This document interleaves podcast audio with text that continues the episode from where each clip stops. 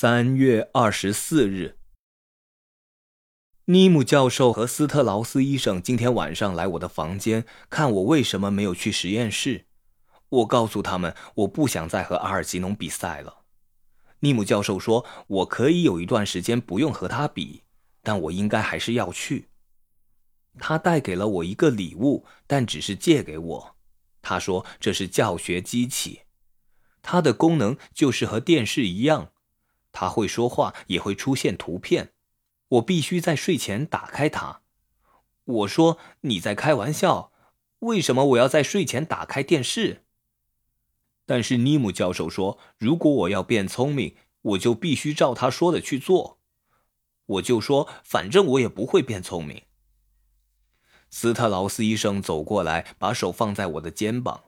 他说：“查理，你自己还不知道。”但你一直都在变聪明啊！你不会立刻注意到，就像你不会看到时钟里的时针在移动。你的改变也是一样的，它们发生的很慢，让你都不知道。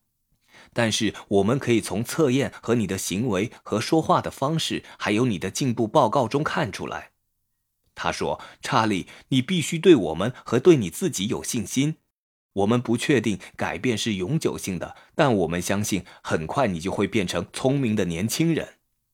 我说好吧，然后尼姆教授就弄给我看怎么去用。其实不是电视的电视。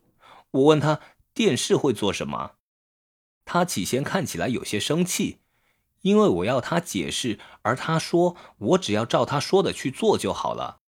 但斯特劳斯说他应该解释给我知道。因为我已经开始会质疑权威，我不知道权威是什么。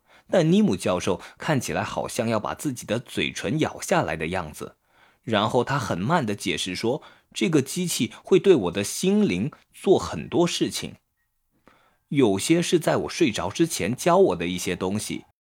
因为我很想在睡觉之前和我睡了一点点后，我可能看不到影像，但还是可以听到说话。”另外就是晚上的时候会让我做梦，并且记起发生在很久以前我小时候的事情，好可怕啊！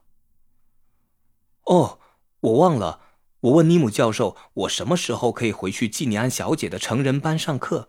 他说不久以后，季尼安小姐回来大学测试中心特别教我。我很高兴知道这件事情。我手术后已经很久没有看到她了。他很好。